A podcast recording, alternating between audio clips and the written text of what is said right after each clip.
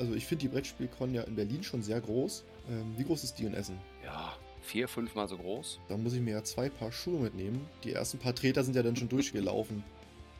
Ja, da habt ihr gerade den Dirk gehört. Spieleentwickler und Erschaffer des Brettspiels Flying Gang, das sich aktuell noch in der Entwicklung befindet, zumindest noch, aber hört selbst. Ich wünsche euch dabei viel Spaß.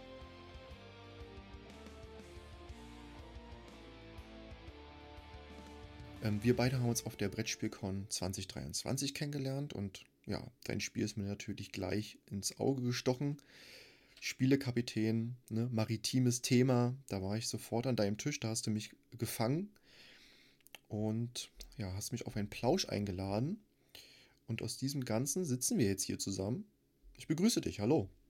Ja, hallo André. Schön, dass, dass ich dabei sein darf und ähm, ich werde mir Möglichstes tun, auch da das Ganze mit zu begleiten und auch dich persönlich voranzubringen. Ja, das auf jeden Fall. Dankeschön. Bitte, bitte. Flying Gang versucht ein historisch akkurates Brettspiel zu sein und fängt sehr gut den maritimen Herzenswunsch ein, selbst die Segel zu setzen. Was denkst du? Ähm, wie, wie würdest du dein Spiel in wenigen Worten beschreiben?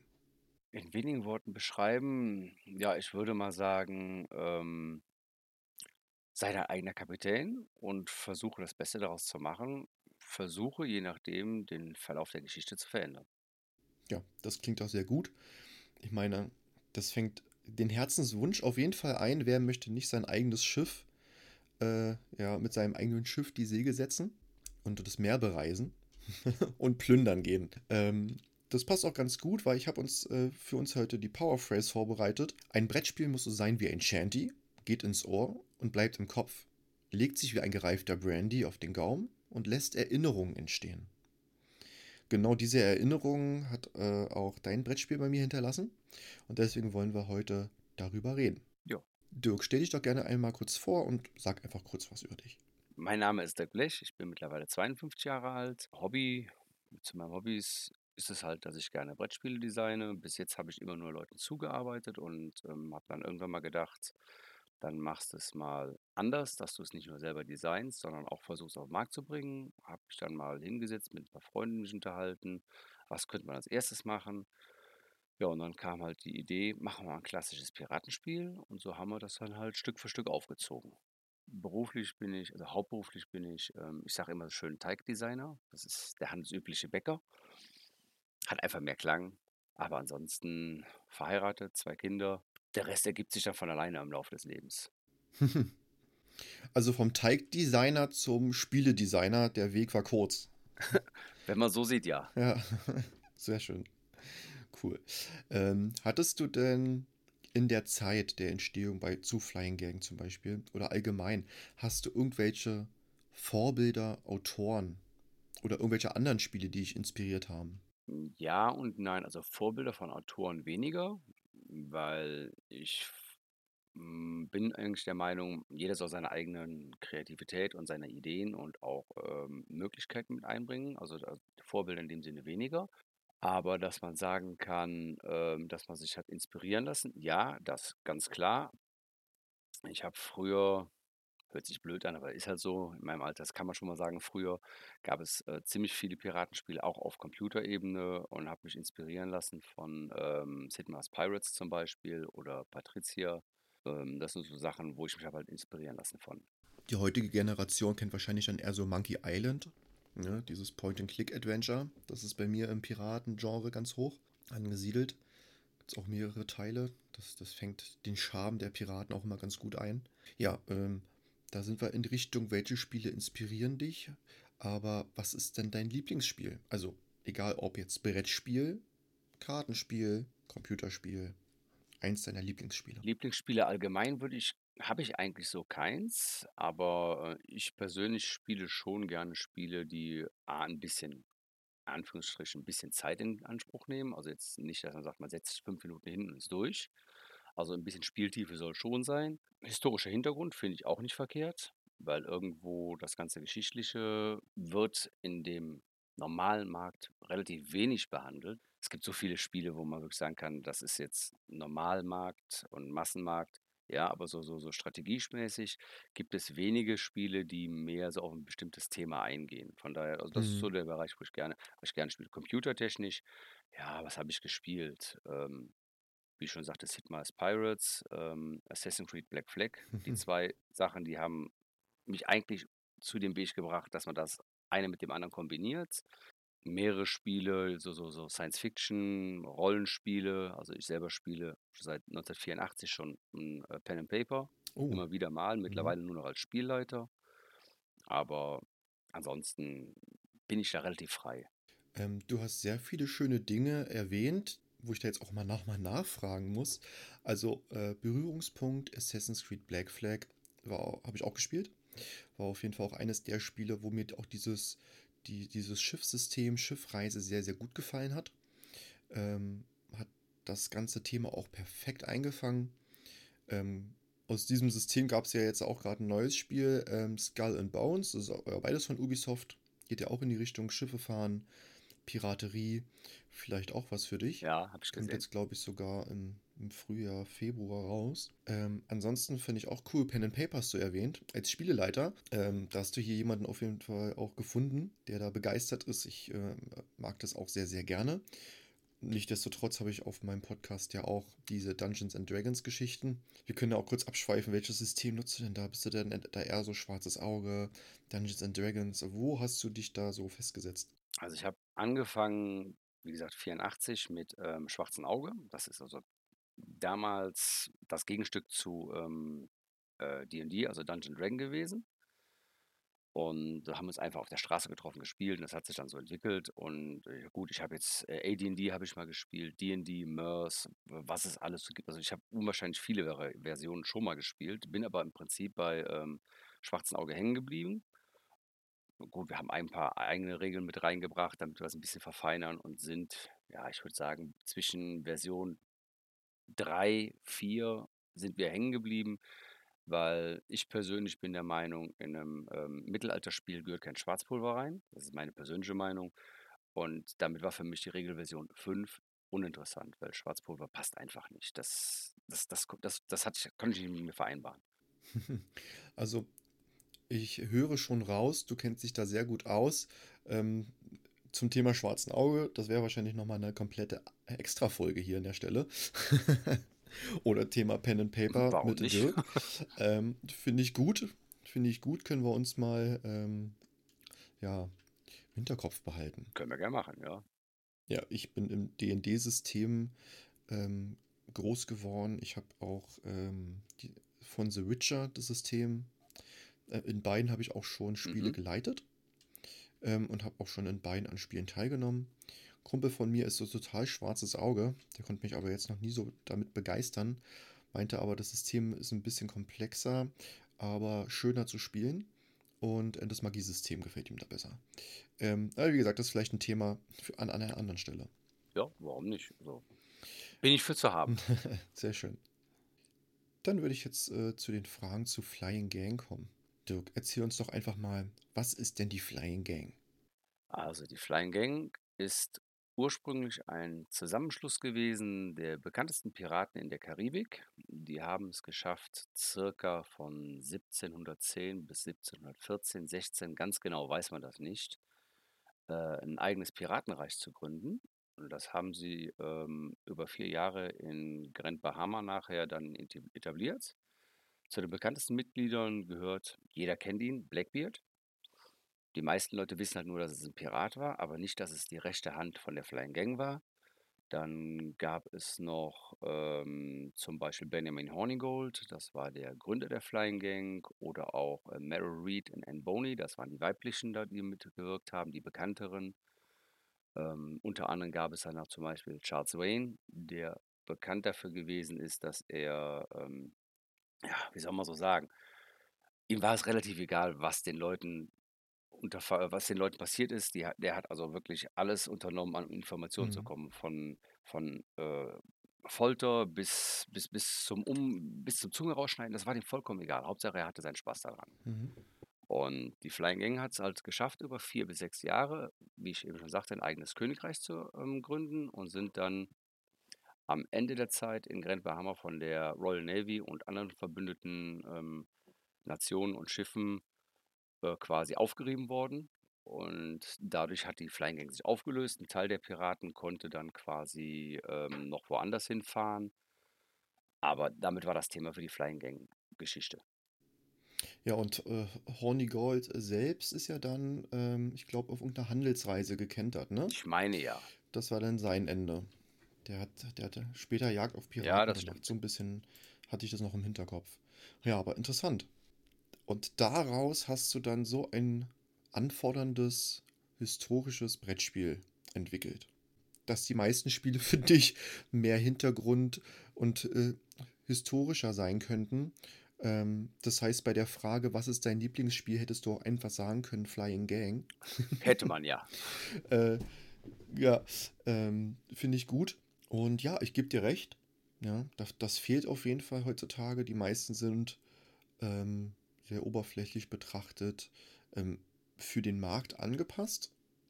Und ich finde gerade dieses Thema, was uns ja so beide so ein bisschen verbindet, könnte mehr his historischer angehaucht sein. Kommen wir zu der Frage, äh, in welche Kategorie würdest du dein Spiel denn einordnen? Also ich persönlich würde sagen, es ist ein Kennerspiel. Es ist kein Einsteigerspiel, weil bestimmte Sachen miteinander verzahnt sind. Sei es, man, man muss gucken, wie weit man sein Schiff äh, in Schuss hält, beziehungsweise wie das aussieht mit ähm, bestimmten, den Rohstoffen, wie sind die Preise, was kann ich wo machen. Also es ist definitiv kein Einsteigerspiel. Ein Kennerspiel würde ich sagen, ja, aber kein Expertenspiel. Ähm, es gibt ja auch sehr viele äh, Marker, viel zu lesen. Also es bedingt auf jeden Fall das Verständnis von einem Brettspiel. Und man muss es sicherlich auch wie bei jedem Brettspiel ein paar Mal spielen und sich auch ein bisschen einordnen in, in dem ganzen Thema. Das, das sollte jeder hinkriegen. Was denkst du, wie viele Spiele braucht man so, bis man reinkommt? Bis man alle Facetten gelernt hat, ich würde sagen, zwei komplette Spiele, ja. Andererseits ähm, die Spielmechanik, bis man die verstanden hat, von der Idee her, ähm, dass das läuft über, wie das mit dem Kampf ist, mit das mit dem Handeln ist, Bewegen, da reicht eigentlich eine komplette Runde, dass jeder Spieler einmal dran gewesen ist. Dann weiß man, wie die ganze Mechanik funktioniert. Die Schwierigkeiten machen halt die Optionen, die man hat nachher. Ja, ähm, du hattest es mir ja auch auf der Brettspielcon auch schon gezeigt. Da gab es ja wirklich sehr viel zu tun. Also du kannst ja mit deinem Schiff nicht nur reisen, du kannst ja auch handeln, du kannst ja auch Schiffe, andere spielische Schiffe angreifen. Also alles, was man selber auch machen würde, wenn man mit seinem Schiff die Meere bereist, gibt es da eigentlich zu tun. Fehlt eigentlich nur noch ein Angelsystem. Ja, gut, aber ich äh, weiß nicht, ob das äh, damit in dem Zusammenhang wirklich Sinn machen würde. Ja, ich weiß, bei vielen Spielen ist das mit drin, aber ich persönlich wollte das dann nicht mit drin haben. War auch eigentlich eher nur so ein Gag. Ähm, jetzt Wortspiel ein Flying Gag. Der kam angeflogen. Ähm, das war, weil heutzutage sch schreien ja alle Spieler nach, äh, wieso kann ich denn da nicht angeln? Ähm, heutzutage kann man eigentlich in fast jedem Computerspiel, wenn es die Möglichkeit gibt, angeln. Finde ich immer total überflüssig, aber manchmal klappt's. Ja, wenn das Spielkonzept im Ganzen passt, warum nicht, ne? Du hast gesagt, ne, man braucht jetzt eins bis zwei, also eins bis zweimal spielen, dann kommt man rein. Was denkst du denn, wie ist denn so die Spielzeit von einer Runde? Ja, die Spielzeit ist, so hat sich es gezeigt, wenn man das jetzt ähm, so 30 bis 45 Minuten pro Spieler und das heißt bei einem Z- äh, Vier-Spieler-Spiel, m, so die Erfahrung hat gezeigt, dass man sagt, so drei Stunden ungefähr. Also ich kann mir vorstellen, ähm, die Züge an sich sind ja relativ kurz. Also man muss ja nicht lange warten. So hatte ich das äh, im Gefühl, als du mir das erklärt hast. Ja und nein. Also sagen wir mal so, am Anfang ist es so, man ist natürlich von der, von der Fülle der Möglichkeiten erstmal erschlagen, ganz klar. Aber ähm, es gibt im Prinzip immer nur sechs Aktionen, die man durchführen kann. Ist natürlich die Frage, wo man was machen muss und welche Optionen wann wo bestehen. So ist das nicht. Ähm, aber je größer das Schiff ist, was man sich dann zulegt und je weiter man in dem Spiel fortschreitet, umso mehr Optionen schalten sich auch nachher frei. Wir haben jetzt noch zwei, zwei andere Sachen mit eingefügt, die sind in der Proto-Version aber noch nicht mit drin. Das ist später ein sogenanntes äh, Segel Plus. Das heißt, jeder Spieler darf sich während der, Fa während der, der Aktion, der Phase des anderen Spielers ein bis zwei Felder bewegen, ohne irgendwelche Aktionen oder ähm, irgendetwas auszulösen um ein bisschen mehr Flüssigkeit da reinzukriegen, gegebenenfalls zu sagen, ich fahre von dem einen Spieler weg, falls der der Meinung ist, mich angreifen zu wollen, oder ich möchte vielleicht irgendwo hinfahren, wo äh, ich eine Schatzkarte zu habe oder Questen zu habe und so weiter, um da ein bisschen mehr Bewegung und auch ähm, ein bisschen mehr von der Dead Time wegzunehmen. Mhm. Finde ich ein gutes Prinzip. Gibt es ja auch bei Black Flag oder jetzt Sky and Bones ja auch, dass die Mannschaft dann einfach ein Shanty an, anstimmt und dann in, in dieser Zeit halt einfach mal geradeaus fährt und man sich auch mal kurz zurücklehnen kann, mal genießen kann. Das Ganze wäre ja dann quasi auch bei dir möglich. Ne? Dann einfach sagen, ich fahre jetzt Ja, einfach mal zwei, drei ja. Felder. man geht kurz ins Rollenspiel, stimmt ein Lied an. Ja, im Prinzip ja. Dann ist der nächste dran. Mhm. Sehr cool. Ja, dann hast du auch schon erwähnt, Spieler 2 bis 4. Ist denn da mal angedacht, irgendwie mit Erweiterung mehr ranzubringen? Oder denkst du, zwei bis vier Spieler ist schon das, was, wofür es ausgelegt ist? Und ähm, ja, Also ausgelegt ist es für zwei bis vier Spieler. Ich habe mir aber jetzt bei den letzten Tests sagen können, ähm, das wäre noch eine Option, wo wir das Ganze noch ein bisschen upgraden würden, aber das ist dann irgendwann mal, wenn es, dafür muss es erstmal Markt sein, dass man sagt, es ist ähm, auch solitär spielbar, weil man muss ja dem System eigentlich nur vorgeben, was macht es wann. Das ist also nicht ganz so kompliziert. Klar, man könnte überlegen, das Ganze noch auszuweiten, weil Piraterie gab es ja nicht nur in der Karibik, sondern gab es auch in äh, Asien und in Afrika. Viele der Piraten sind nachher nach Afrika gefahren. Und von daher gibt es auch da Möglichkeiten zu sagen, man weitet das noch in gewisse Gebiete zusätzlich mit aus. Das ist wohl wahr. also du hast sehr viele Ideen, so wie es auch sein soll. Und ich finde, ich finde es immer gut, wenn man auch über den Brettspielrand drüber schaut und auch mal weiter schaut, ähm, was es noch für Möglichkeiten gibt. Also sehr gut. Wie gesagt, unterstütze ich dabei. Äh, klasse Sache, mach weiter so.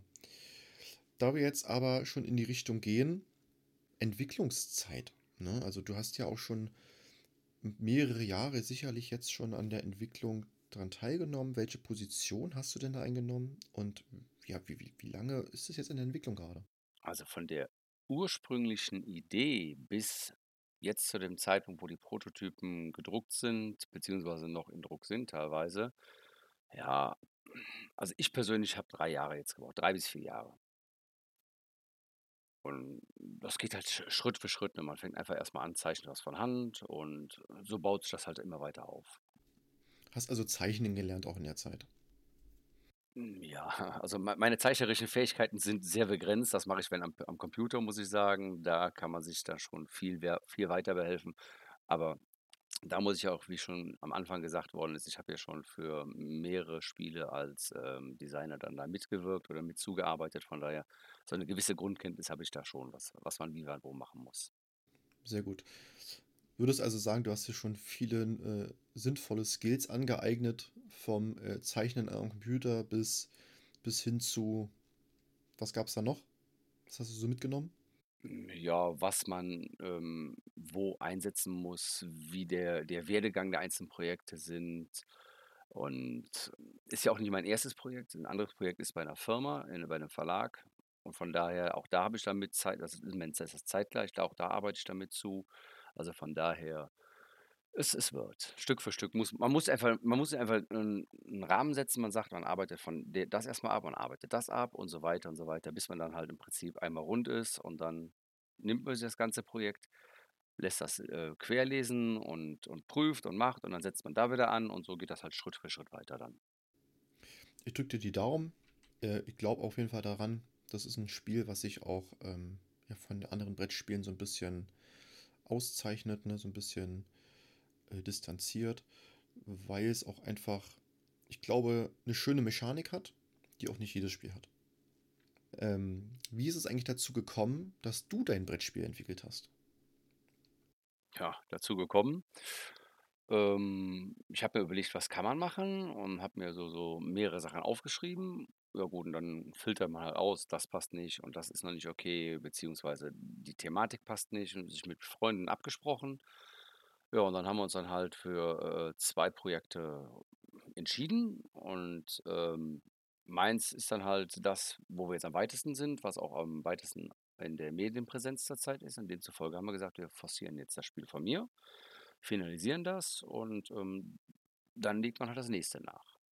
Und so ist halt der Gedankengang, dass man sagt, okay, wir haben jetzt das eine, das andere und so kommt dann Schritt für Schritt das nächste dazu. So möchten wir das gerne. Ob es funktioniert, wird sich zeigen. Ich drücke dir die Daumen. Äh, ich glaube auf jeden Fall daran. Das ist ein Spiel, was sich auch ähm, ja, von anderen Brettspielen so ein bisschen auszeichnet, ne? so ein bisschen äh, distanziert, weil es auch einfach, ich glaube, eine schöne Mechanik hat, die auch nicht jedes Spiel hat. Jetzt hattest du schon gesagt, dass dich ähm, jemand dabei unterstützt hat. Ist es auch äh, jemand, von dem du sagst, dass die Person dich inspiriert hat oder gibt es da noch andere Menschen? Ja, unterstützen tut mich ganz klar meine Familie, weil äh, ohne die geht es gar nicht. Ne? Also wenn ich jetzt überlege, wenn ich auf äh, Veranstaltungen fahre, geht es nicht, dass meine Familie sagt, okay, fahr und sei nicht zu Hause. Äh, dann ist es so, dass äh, unterstützen in dem Sinne, dass wir äh, zu dritt gesagt haben, okay, wir, wir ziehen das jetzt durch und ähm, wollen das auch dementsprechend umsetzen. Da arbeiten wir halt drauf hin. Und sobald das dann fertig ist, ähm, gibt es eine eingetragene Marke, auch eine Firma dann. Und alles andere äh, wird sich dann halt Stück für Stück zeigen. Bei mir ist es aktuell so, meine Partnerin ist schon sehr äh, im Modus, ähm, wenn ich zu ihr komme, hast du mal kurz, sagt sie schon was mit Brettspielen. Oder schon ähm, wieder. ja, kenne ich. schon wieder. Ähm, also es, ja, es, es äh, nimmt da sehr viel Zeit ein und das versteht sie aber auch. Das versteht auch die Familie und da kriege ich auch sehr viel Feedback und Unterstützung von Freunden. Und das gibt einen sehr viel Kraft. Man muss aber auch gucken, dass man die Familie in anderen Dingen nicht zu kurz kommen lässt. Aber das kriegen wir alle hin.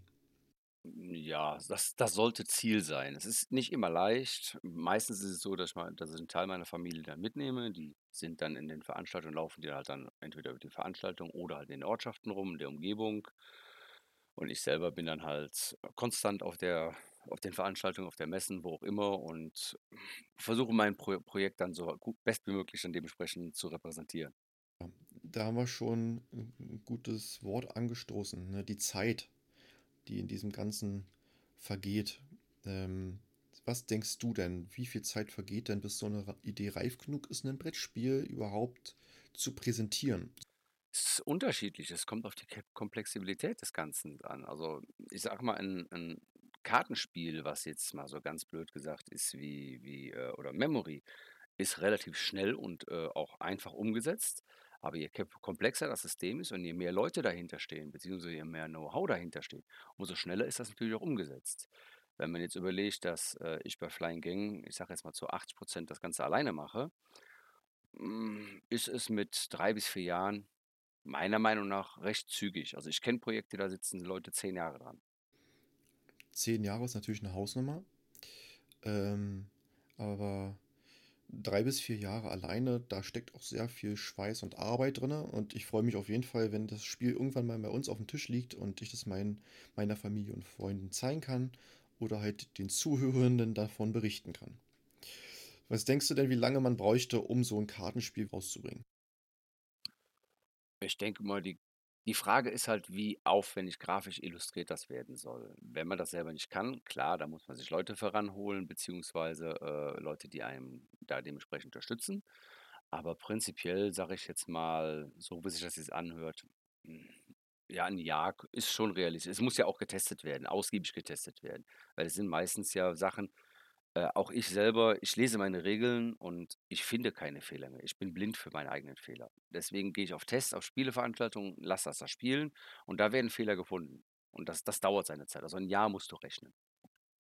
Passiert mir auch ganz oft, dass ich sage, zum Beispiel bei der Videobearbeitung oder beim Schnitt im Podcast, sage ich immer, ach super, das ist jetzt fertig. Meistens guckt dann meine Partnerin noch drüber und sagt, hä, das, das hast du nicht gehört oder nicht gesehen. Und denke ich mir immer so, hä? Wie, wie habe ich das übersehen? Und selbst wenn ich das Video dann äh, oder mir das anhöre später, wenn es hochgeladen ist, selbst dann finde ich manchmal auch nochmal eine Kleinigkeit. Oder kriegst von Freunden gesagt. Also wirklich Spieletests, äh, Tests allgemein sind wirklich sehr, sehr wichtig.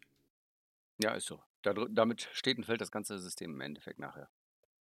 Weil man sieht es nicht. Man kriegt es einfach nicht mit. Für, für, für einen Designer ist das selbsterklärend. Das ist, die, das ist diese Problematik dabei. Ja. Ähm, wir, wir sind auch wunderbar schon auf die nächste Frage eingegangen. Und ähm, du hast auch schon von der Unterstützung der Menschen gesprochen, die dich da so begleitet haben. Aber welche Herausforderungen musstest du denn auf diesem Weg meistern? Also außer dass du dir sehr viel Zeit für dieses Thema nehmen musstest, gab es noch andere Hürden? Hürden in dem Sinne, ja, mal gut, man muss natürlich das äh, nötige Wissen haben, wie man die Programme bedient, welche Informationen man wo kriegt.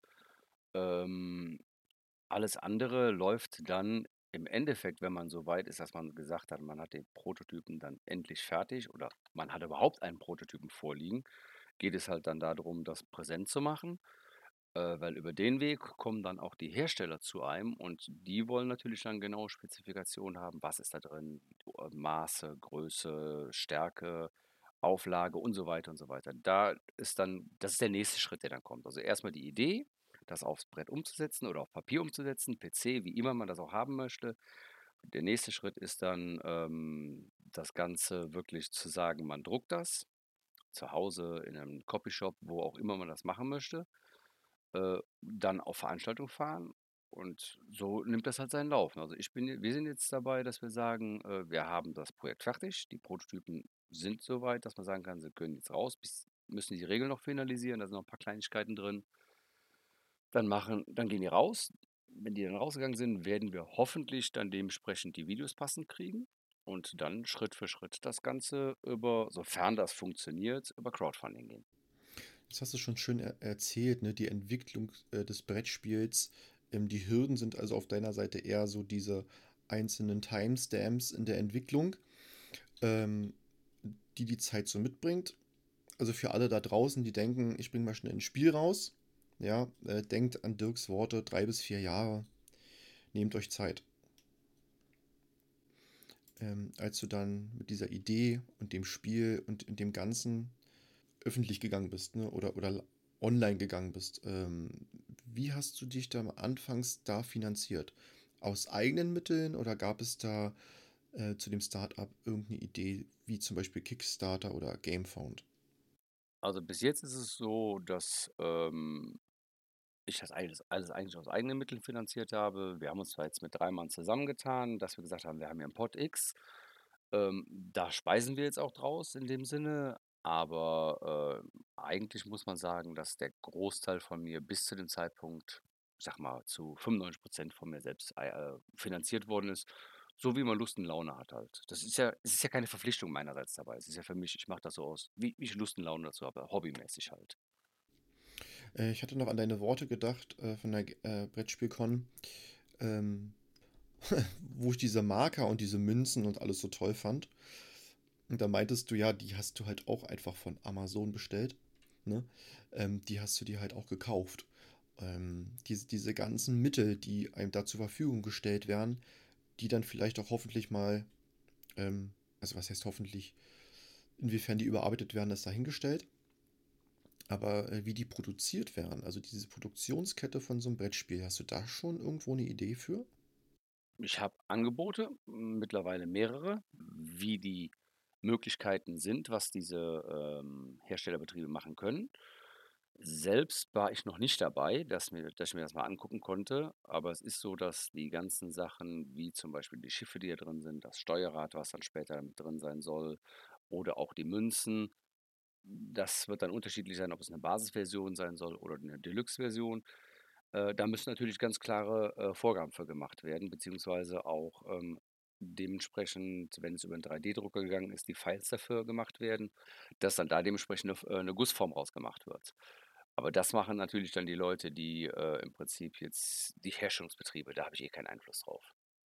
Wenn du so in Richtung Produzieren gehst und äh, Spezialedition fürs Brettspiel, hast du da auch mal andere Ideen für gehabt, was da so bei sein könnte? Ja, also die Idee war ursprünglich, ich mache eine Basisversion, das ist dann so so soll es auch umgesetzt werden im Endeffekt, dass es dann nachher heißt, dass alles, was da an, äh, Zubehör ist, ist dann quasi als auf so einem Pappbogen und kann rausgedrückt werden. Dann war der die zweite Variante ist dann die Deluxe-Version. Das heißt, dann hat man die Rohstoffe als, ähm, Holzmiepel dann mit dabei, also ein Fass Rum zum Beispiel für Rum und, ähm dann Zuckerrohr und Baumwolle, was dann halt in dem Spiel selber mit drin ist, die Schiffe dann dementsprechend Und die dritte Möglichkeit war, ähm, was ich mir überlegt habe, eine Collectors Edition. Da ist halt das Problem, die Idee dahinter war, die Deluxe-Version nochmal abzugraden mit einer zusätzlichen Flasche Rum dabei und dem Cover von dem Spiel aufgedruckt als Label. Prinzipiell machbar, auch ohne Probleme finanzierbar. Problem ist halt dabei, ähm, über so Crowdfunding-Plattformen darf es nicht vertrieben werden, weil es ein Genussmittel ist. Da bin ich aber noch nicht durch mit dem Thema. Vielleicht gibt es da noch eine andere Möglichkeit. Aber das, das, da bin ich noch, bin ich noch dran. Aber das weiß ich noch nicht genau. Hm. Klingt auf jeden Fall sehr spannend, denn ich habe ja auf der Brettspielcon auch schon eine Dose, eine, eine Getränkedose mit einem bestimmten Inhalt von dir bekommen, mit dem ähm, Flying Gang Muster drauf. Ähm, ansonsten vielleicht auch einfach eine coole Piratenflagge für seine eigene Crew. Ähm, das wäre doch auch mal was. Ja, machbar ist in dem Bereich alles und da ist auch, ich persönlich sage immer, das ist nicht in Stein gemeißelt. Wenn das schlüssig ist und auch zu dem ganzen Thema passt, warum soll man sich dem äh, quasi entgegenstellen? Da gebe ich dir definitiv recht. Wenn die Zuhörerinnen dich und dein Spiel jetzt sympathisch finden, ne, wie können sie dich unterstützen? Unterstützen in dem Sinne, dass sie ähm, über Boardgame Gig dann Flying Gang eingeben. Ähm, da sind die Bilder und auch so ein paar äh, Sachen werde ich da regelmäßig drauf posten, wo man dann halt Informationen herkriegt weil je weiter man da, vor, da, da quasi in dem Rating vorwärts kommt, umso mehr hat man auch Medienaufmerksamkeit. Dann habe ich äh, eine Facebook-Seite eingerichtet mit dem Titel Flying Gang. Und es gibt auch in Instagram gibt es eine Seite, die nennt sich Flying Gang Board Game, jeweils mit einem Unterstrich Flying, Unterstrich Gang, Unterstrich Board Game. Und wenn es dann soweit sein sollte, das ist natürlich noch fraglich, weil wir haben noch ein paar rechtliche Hürden, die wir klären müssen, ist es geplant, dass wir dieses Jahr ähm, damit auch auf die Crowdfunding-Plattform gehen wollen, entweder Kickstarter oder GameFound? Genau, ist es das, das ist noch so eine Frage, welche wir von beiden nehmen. Und dann müssen wir sehen, welchen Weg das Ganze nimmt. Ich würde sagen, wir halten die Zuhörenden einfach auf dem Laufenden und alle ähm, ja, Webseiten, die du gerade erwähnt hast, werde ich auch dann auch noch verlinken. Instagram bin ich ja auch selbst unterwegs und da wird es auch noch ein paar mehr Informationen geben ähm, an dieser Stelle. Gibt es denn bestimmte Hauptveranstaltungen im Jahr 2024, wo man dich vielleicht auch persönlich nochmal kennenlernen könnte oder dein Spiel sehen kann? Ja, die gibt es. Also geplant ist, dass wir entweder in Bremen auf der Spiel, Bremer Spieletage sind oder in Ratingen. Das ist eine von beiden werden wir sein. Beide werde ich wahrscheinlich nicht schaffen. Ähm, Spiele, Spiele Wahnsinn Herne auf jeden Fall. Dann fahre ich ähm, nach Modena, nach Italien auf eine Messe. Ist eher unwahrscheinlich im deutschsprachigen Bereich, dass ich da eintreffen werde. Und ähm, dann nach Birmingham auf die UK Games Expo. Und sollte das alles funktionieren, dann natürlich auch dieses Jahr in Essen auf der Spielwarenmesse. Die Spielewarenmesse in Essen ähm, ist ja zudem auch, äh, ich glaube, eine der größten, oder? Das ist die größte Brettspielmesse, die frei zugänglich ist. Ja. Äh, in, in, dem Zusatz ist wahrscheinlich die Brettspielcon in Berlin eher kleiner.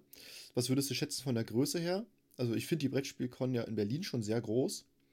Ähm, wie groß ist die in Essen? Also wenn ich das vergleichen würde, ich war ja letztes Jahr auch auf dem BerlinCon. Ähm, ich würde sagen, ja, vier, fünfmal so groß. Bestimmt vier oder fünfmal so groß. Da muss ich mir ja zwei Paar Schuhe mitnehmen. Die, die, ersten paar Treter sind ja dann schon durchgelaufen, bis ich dafür durch bin. Ja, also krass. Wow. Ähm, das ist ja ein Paradies. Ich würde mir mal wirklich wünschen, ähm, ein großes Brettspielhaus. Ja, wo man wirklich reingeht und da sind überall Brettspiele. Also eine Brettspiel-Con quasi das ganze Jahr durchgängig. Ein riesen Einkaufscenter voller Brettspiele. Das wäre doch eigentlich mal ein Traum. Ja, ist auf jeden Fall eine Herausforderung. Ja, aber Herausforderungen sind ja da, um sie zu bewältigen. Ähm, wo wir gerade mit diesem Traum kurz abschließen, ähm, was ist denn der nächste große Meilenstein für dich und dein Spiel? Ja, der nächste große Meilenstein ist, es auf den Markt zu bringen, ne? dass die Leute sagen können, ich kann es haben, ich kann es kaufen. Und das, da arbeiten wir halt drauf hin. Wenn alles perfekt läuft, wenn alles perfekt läuft, das, kann ich nicht 100% beeinflussen, soll es ja so sein. Deswegen dann auch in Essen dieses Jahr einen eigenen Stand, einen vernünftigen, richtigen Stand zu haben, wo es dann äh, zur Verfügung und erwerblich sein soll. Aber das ist noch Zukunftsmusik, da arbeiten wir noch dran. Sehr gut. Und ich kann nur sagen, ähm, ich möchte dieses Spiel haben und es spielen. Es ist, hat wirklich sehr viel Spaß gemacht und nichtsdestotrotz hängt es auch immer noch in meinem Kopf.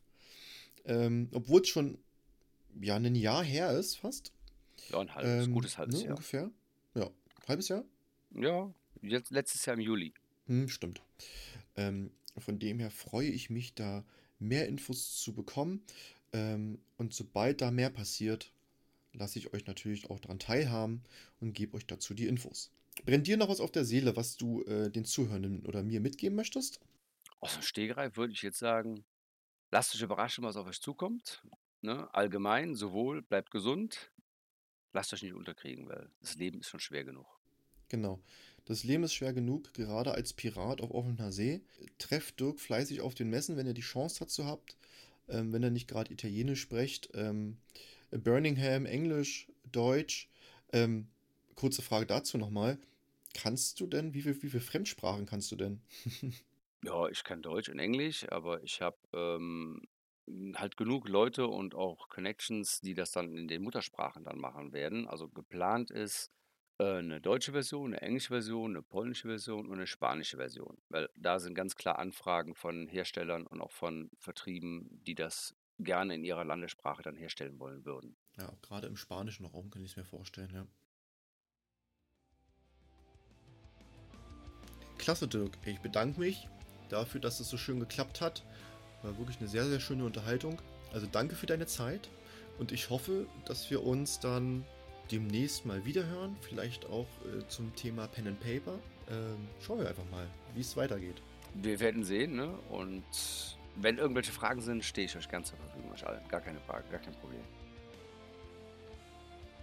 Ja, so ein nettes Gespräch führt man nicht oft, aber es ist passiert und wie ihr gehört habt, könnte es auch noch mehr davon geben. Schreibt uns also fleißig, ob ihr noch mehr hören wollt, sei es denn zu Flying Gang oder anderen interessanten Entwicklungen von Dirk.